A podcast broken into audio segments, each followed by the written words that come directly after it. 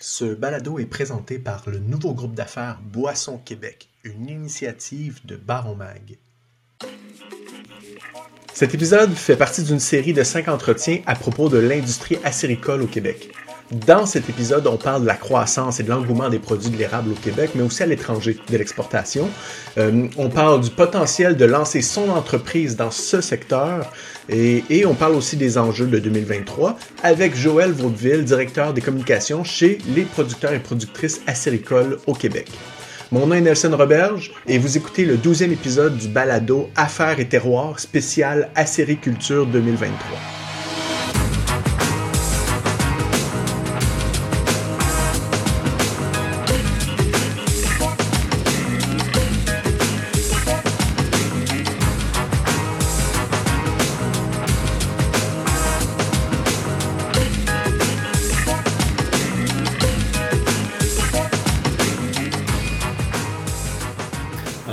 C'est Joël Vaudeville. Je suis euh, directeur des communications aux producteurs et productrices acéricoles du Québec.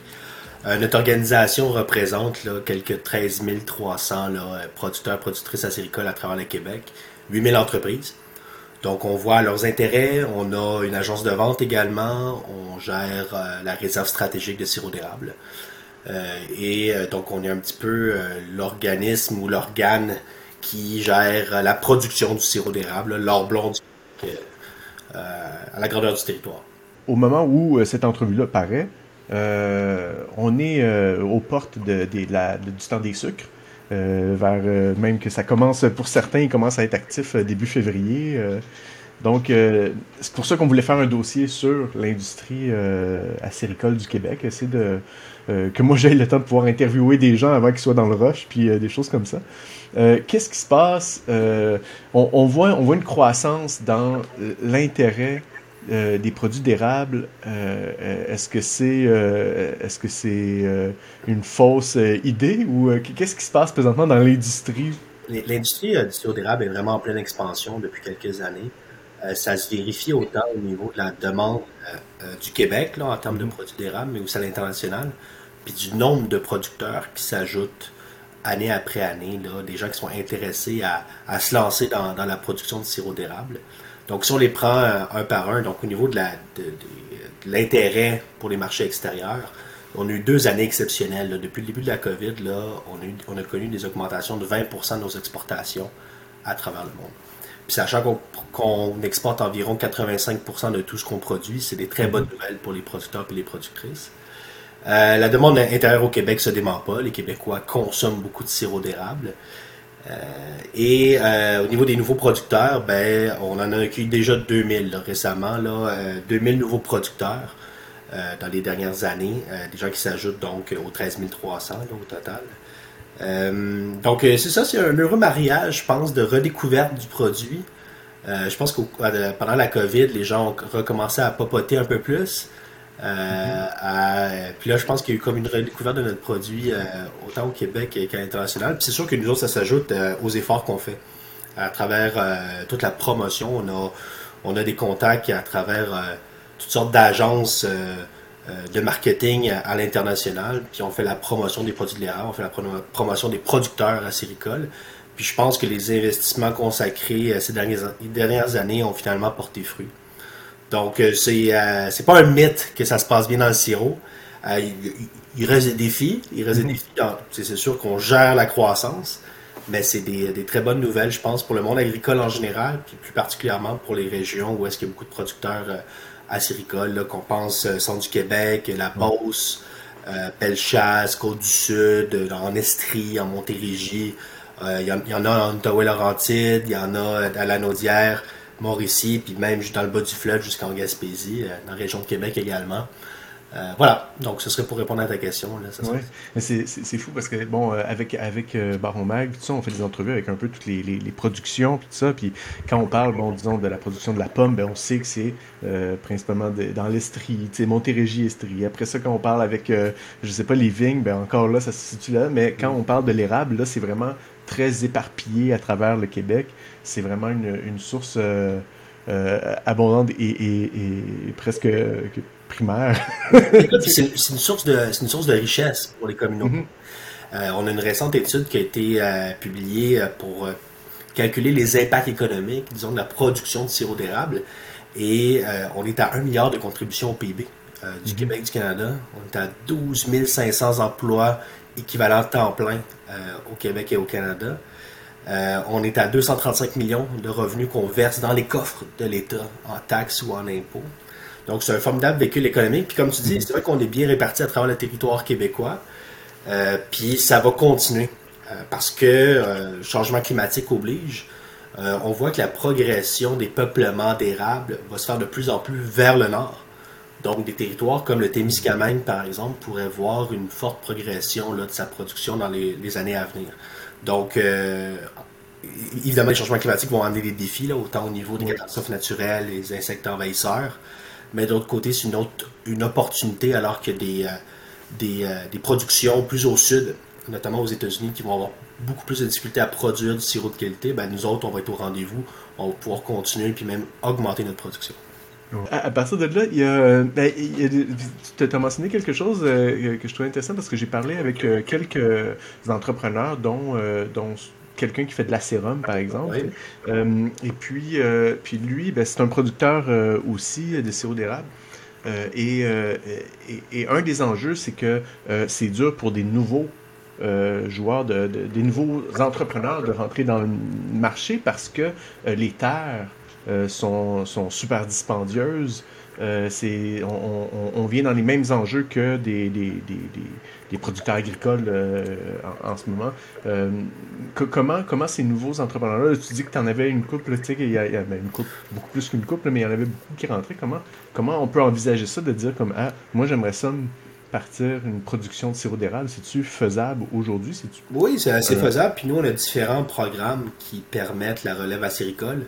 Euh, donc, juste l'été dernier, on a, on a émis 41, 41 000 entailles supplémentaires pour la relève acéricole. Lorsqu'on parle d'entaille, là, pour que tout le monde puisse bien nous comprendre, lorsqu'on parle d'entaille, c'est le trou qu'on fait dans l'érable. Donc, on mhm. calcule ça pour dire, ben, on met un érable en production, puis euh, par entaille, il y, a un, rendement de, sirop d'érable par la suite. C'est comme ça qu'on fait nos, nos, calculs.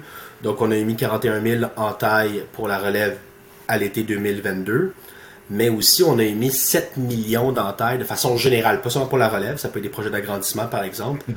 euh, il y a ça un an. Donc d'ici 2024, on, euh, on, aura 7 millions d'entailles supplémentaires qui se seront ajoutées dans le marché. Donc on est là, là pour, euh, pour la demande, puis pour ceux qui veulent se lancer là, en affaires dans le sirop d'érable. Après ça, on ne se cachera pas qu'il y a des défis, il y a des défis de coûts. Les érablières coûtent de plus en plus cher, comme toutes les terres agricoles. c'est la raison pour laquelle aussi on a des démarches avec le, le gouvernement du, du Québec pour voir un meilleur partage euh, des forêts publiques, où est-ce qu'il y a presque 20% de l'ensemble de la production acéricole qui se retrouve, euh, ce qu'on appelle aussi les, terres de la couronne. Donc, on est en discussion avec le gouvernement du Québec pour voir si on peut mieux partager ces superficies-là entre tous les usagers de la forêt publique. Il y a nous autres, les producteurs de sirop d'érable, il y a euh, les producteurs forestiers, il y a des gens qui font de la chasse, il y a des gens qui font du tourisme, tout ça, du plein air. Donc, c'est de voir comment on peut repartager ça, parce que nous autres, pour pouvoir supporter la croissance de la demande dans le futur, puis pouvoir répondre à tous ces projets-là, tous ces gens qui veulent se lancer en affaires euh, en sirop d'érable, on a besoin de superficie supplémentaire. On parle de 200 000 hectares d'ici 2060. Euh, et là, je vous disais qu'on a 20% environ de la production de sirop d'érable qui se fait en forêt publique. Ça va monter progressivement vers 30% à travers les années. Et, et là, la, conversation est avec le gouvernement du Québec, puis je vous dirais que c'est sûr qu'on trouve que ça traîne un peu, mais on a bon espoir de pouvoir s'entendre là, euh, au bénéfice de l'ensemble des usagers pour qu'on puisse avoir des nouvelles, superficies là, à octroyer. Puis là, ça fonctionne en termes de location. Donc les gens euh, louent euh, à l'année des hectares. Voilà, c'est là que je m'en venais. Qu'est-ce qu'on peut faire la différence? Euh, c'est quoi une, euh, euh, forêt qui est publique? Quand, une forêt publique, c'est une, forêt qui appartient au gouvernement du Québec, les terres de la couronne, là, que ce soit dans une Québec ou autre. puis, nous, comment ça fonctionne? C'est des baux. Il y a une location qui est faite par les producteurs acéricoles. Ça n'empêche pas, tu sais, c'est pas une sous-cloche de verre. C'est pas réservé aux producteurs acéricoles. C'est juste que lui, il loue la superficie pour faire du sirop. Mais euh, les gens peuvent continuer à aller faire de la chasse, peuvent euh, euh, faire de la randonnée. Mais les prescriptions de récolte de bois sont différentes de d'autres superficies qui seraient par exemple pas en production acéricole. Parce qu'il faut faire attention aux érables. On peut pas rentrer dans une érablière comme on rentrerait dans n'importe quelle forêt pour récolter le bois. Il euh, faut être un peu plus respectueux de, l'érable.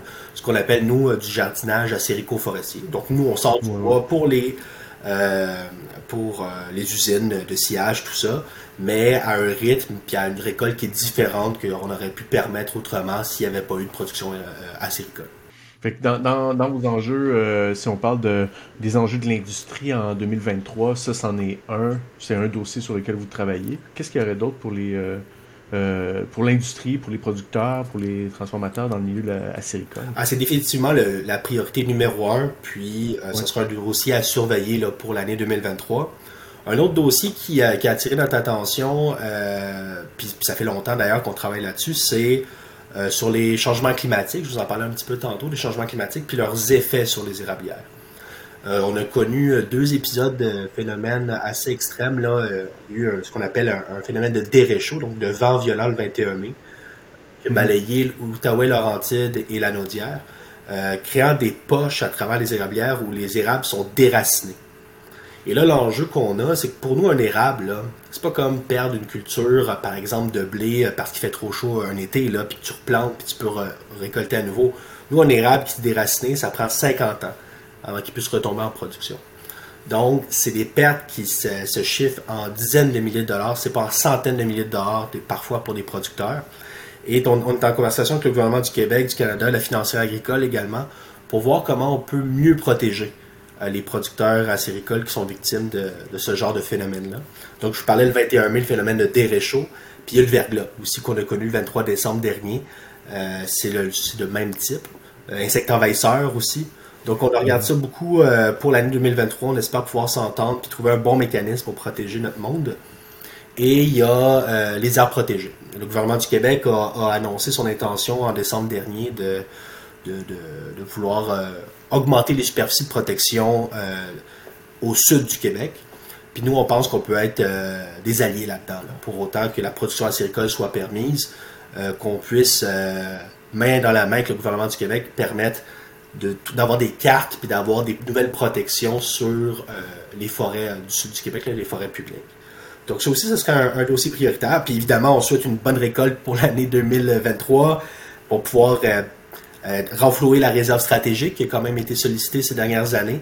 Donc, euh, réserve stratégique qui sert à, comment je pourrais dire ça, c'est une espèce de banque de sirop d'érable qui cherche à euh, équilibrer l'offre et la demande. Donc, une année où l'offre est basse parce qu'on a une récolte qui est plus petite, mais la demande est supérieure à l'offre, à ce moment-là, on libère du sirop de la réserve stratégique pour répondre aux demandes du marché. À l'inverse, lorsque la demande est plus basse que l'offre, on emmagasine le sirop dans la réserve stratégique, on le pasteurise pour le garder sur le long terme, puis après ça, on va pouvoir le libérer, comme je vous disais, lorsque le temps sera venu, puis que la demande sera, au rendez-vous.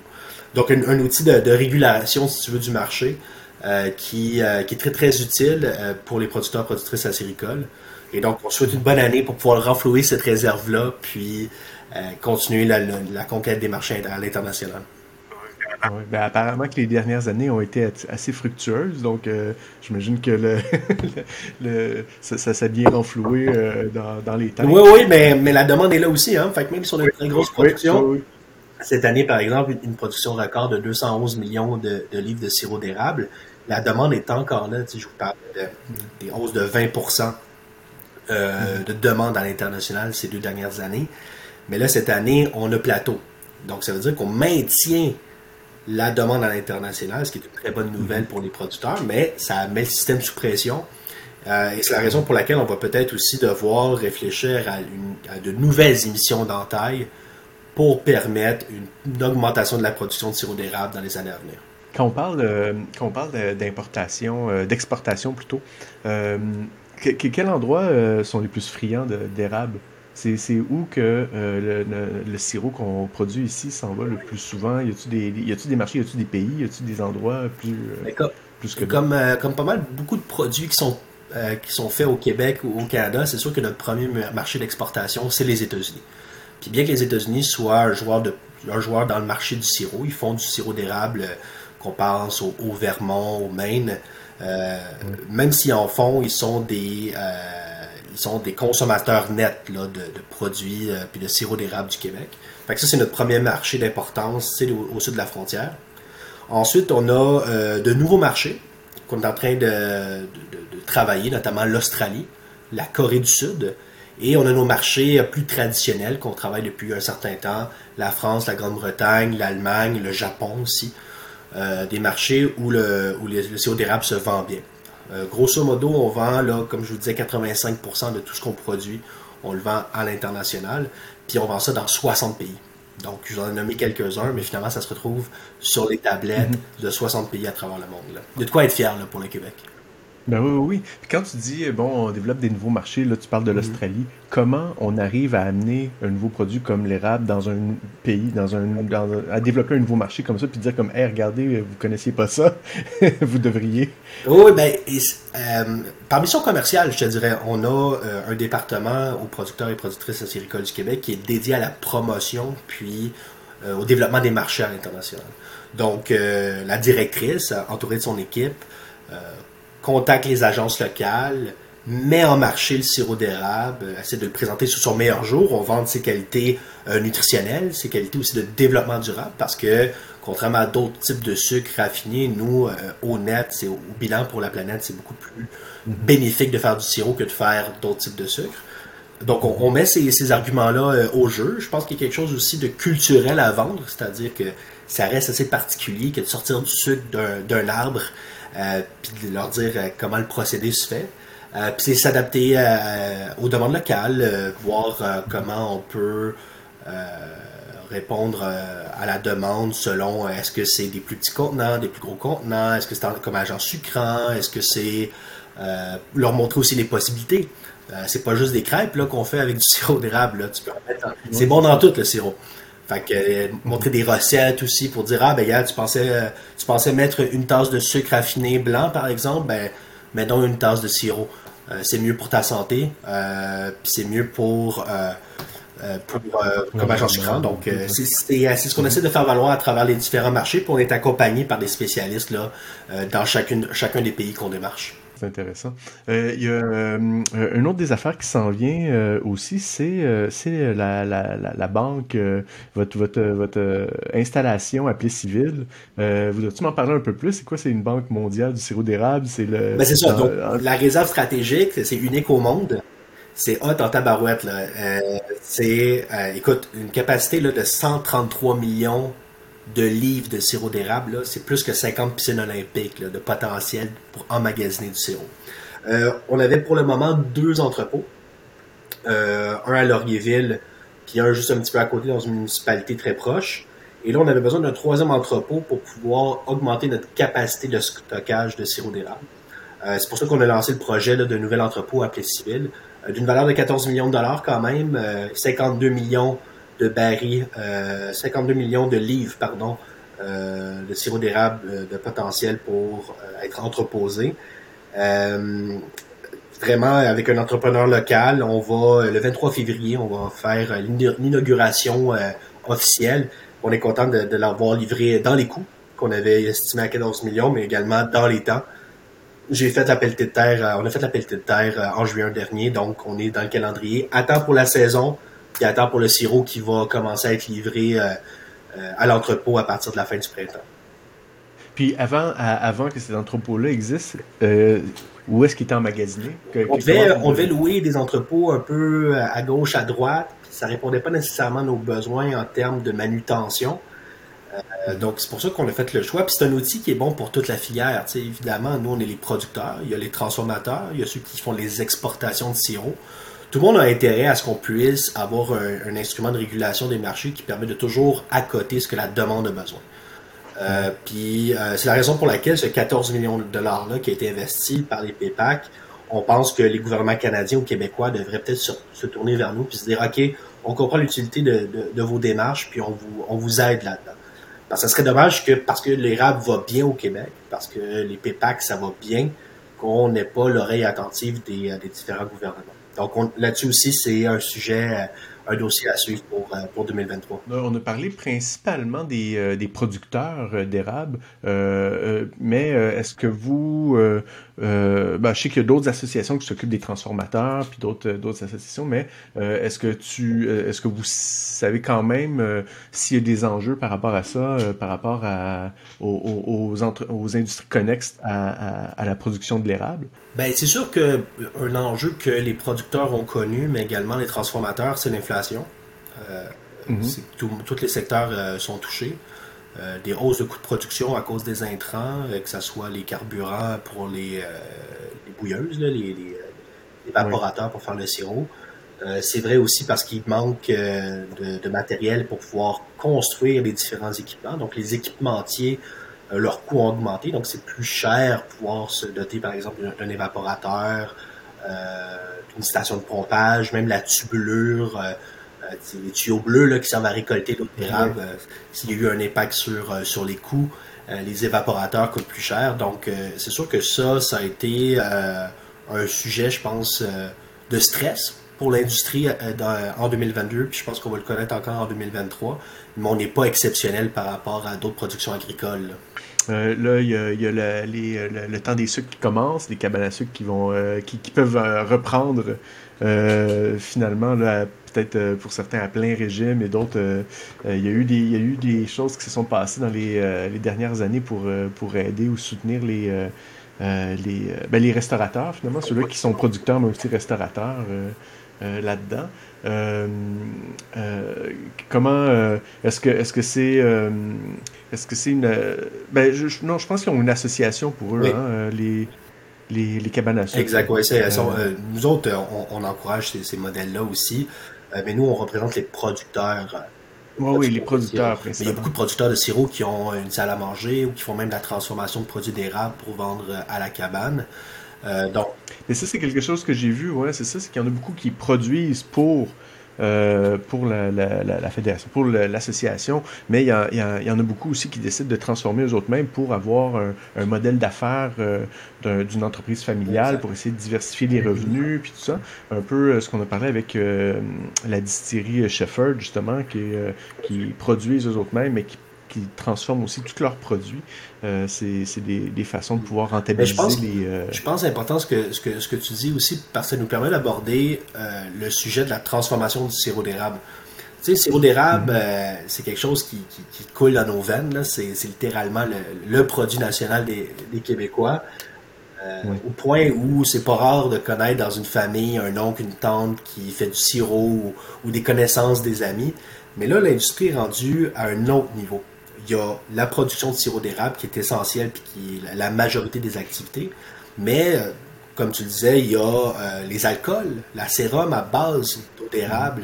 Il y a de nouveaux produits qui sont en train d'être développés. Puis, euh, je dirais aux, Québécois de rester bien attentifs à ce qui va se faire sur la scène du sirop d'érable dans les prochaines années parce que c'est vraiment en effervescence. Il y a de nouveaux produits qui se créent peut penser à l'eau d'érable vraiment juste pour consommer pour les, les sportifs. Euh, vraiment, c'est super intéressant ce qui se passe. Fait qu'il faudrait pas penser qu'on est encore euh, à la chaudière puis à faire du sirop. On est vraiment dans une industrie, là, on en parlait tantôt, qui vaut un milliard de dollars. C'est gros. Là. On est vraiment euh, rendu un très très gros joueur dans le domaine de l'alimentation et de l'agriculture au Québec. Oui, oui, c'est ça. Ça peut se décliner de toutes les sortes, euh, toutes les façons aussi. Là. On peut, on pense pas juste à du sirop et euh, de, sucre, euh, de, cabane à sucre aussi, ou de crêpes ou tout ça. Là, ça, va au-delà de ça. Justement, les alcools, comme tu dis, c'est vrai, c'est vrai l'eau d'érable. Il y en a beaucoup qui ont, utilisé ça et qui font des, produits en ce sens-là. c'est intéressant, mais c'est, drôle de voir parce que tu sais, on, est au Québec, on me semble ça fait partie de nous autres depuis toujours. Puis je, trouvais ça euh, particulier quand même que depuis même pas cinq ans, que là, tout d'un coup, là, on dirait qu'il y a vraiment, vraiment beaucoup plus d'engouement autour de ça. Je sais comme, ben voyons, d'où ça vient, pourquoi, qu'est-ce qui se passe? Mais comme tu, l'expliquais un petit peu au début, il y a, le côté de, l'exportation. Euh, je pense que oui, il y a beaucoup plus de monde qui en entendent parler ailleurs. Euh, c'est sûr qu'il y a toujours euh, ben, la, France, quand ils viennent, euh, quand ils viennent au Canada. Ah, c'est un classique. C'est les grands espaces puis le, sirop d'érable, hein, c'est ça qui, attire les, Français. la recette de, cet engouement-là, je l'ai pas par contre. je pense que chacun a ses raisons de pourquoi se, lancer dans la production de sirop d'érable. Mais c'est des vraiment très bonnes nouvelles pour le Québec, c'est des bonnes nouvelles pour les régions aussi. Alors, moi, si j'avais un message, c'est allez-y, euh, venez cogner à la porte des PEPAC, lancez-vous en affaires, faites du sirop. Euh, ça rend le monde heureux. Puis euh, on gagne notre vie à faire du sirop maintenant. Là, c'est pas à une certaine époque, il faut reculer de plusieurs dizaines d'années quand même. le sirop d'érable était une production d'appoint mm-hmm. ou même un loisir. Il y en a encore qui font ça, les productions d'appoint par exemple. On fait de la grande culture, on fait du lait, l'élevage, puis on a à l'arrière une érablière, sirop. Puis il y en a que c'est par plaisir, par loisir, par intérêt. Euh, mais il y a aussi ceux qui maintenant gagnent leur vie. Là. Puis maintenant, euh, c'est pas rare de voir des, productions à, à où est-ce qu'on parle de, plus de 20 000 en taille. Là. On a même des, euh, des, érablières qui sont en haut de 100 000. On en a qui sont en haut de 200 000 en taille. Donc ça montre la, proportion que ça peut prendre dans certaines régions du Québec. Là c'est tout qu'un travail, 200 000 entailles. Hey, ah, euh... Il faut que tu les entailles une par une là, avec ta perceuse. C'est ouais, ouais. tu fais ça euh, de décembre, début des congés de Noël, là, puis jusqu'à la première coulée. Il faut que tu sois prêt à ta première coulée parce que chaque litre d'eau d'érable compte. Ça prend 40 mm. litres d'eau d'érable pour faire un litre de sirop d'érable. Fait que t'imagines, euh, écoute, j'ai visité une une production acéricole euh, dans, dans, la région de la capitale nationale. Mhm. Et il montrait euh, une production en haut de 100 000 en taille. Puis il montrait ses conteneurs, ses citernes pour acculer tout l'eau d'érable qui coule. parce que quand ça coule, ça coule. Les citernes, c'est des anciennes citernes de la brasserie O'Keeffe. Ah oui. Donc, t'imagines la proportion, c'était des, des, citernes pour faire de la bière. Là, ça a tout été lavé, tout fait pour accueillir l'eau d'érable. Il y a des immenses citernes de 50 pieds de long, immenses, immenses. Puis il y en a plusieurs comme ça. Fait que ça montre la. Quand j'ai vu ça, là, ça montre la proportion que ça représente. il, y a des, euh, il y a aussi des avancées technologiques, euh, tous les procédés d'osmose qui euh, en amont de la production. Parce que dans le fond, ce qu'on veut, nous, c'est on récolte l'eau d'érable, on la fait bouillir, jusqu'à ce qu'on atteigne euh, un degré Brix, qu'on appelle, qui est le degré de sucre nécessaire pour que ce soit du sirop. À partir de 66 degrés Brix, c'est du sirop d'érable. Mais quand on reçoit l'eau, elle est vraiment à un degré Brix très bas. Ce qui fait qu'il faut la bouillir longtemps pour se rendre à 66 degrés Brix. Mais là, il y a des procédés d'osmose qui permettent en amont de concentrer l'eau d'érable pour qu'elle sorte à 20, 22, 24 degrés Brix. Comme ça, c'est moins long à bouillir, donc c'est écologiquement plus rentable c'est économiquement plus rentable, de besoin de moins de combustible. Fait que euh, ça fait du sirop plus rapidement. Donc, c'est euh, des avancées aussi qui, euh, qui, ont lieu dans les érablières. Oui, c'est vrai, j'en avais entendu parler, puis j'en avais parlé justement avec un autre producteur, justement, de, de tout ce qui est du côté technologique, plus de production, plus facile aussi mm. à, rentabiliser et tout. merci beaucoup, Joël. Ça a été un plaisir que tu puisses nous aiguiller un peu sur l'industrie, voir qu'est-ce qui s'est qu'est-ce qui se ah, passe, où vous en êtes et ce qui s'en vient? Euh, on va suivre ça de près parce que, regarde, euh, comme tu dis, c'est un marché d'importance, une industrie d'importance au Québec, euh, puis qui est même en croissance en plus. Donc, donc je, je, souhaite bon courage pour 2023. c'est à suivre, c'est à suivre. on souhaite une, une, belle saison 2023 à tous les producteurs, à tous les productrices acéricoles on se donne rendez-vous après le printemps pour euh, célébrer la récolte. Puis voir si on a euh, fracassé le record euh, de l'année dernière, le fameux 211 millions de livres de sirop. Mais dans tous les cas, je salue tous les auditeurs, je salue tout le monde, puis bonne saison 2023.